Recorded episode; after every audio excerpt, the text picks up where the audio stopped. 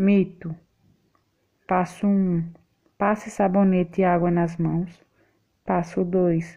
Esfregue a palma de cada mão. Passo 3. Esfregue os dorsos das mãos. Passo 4.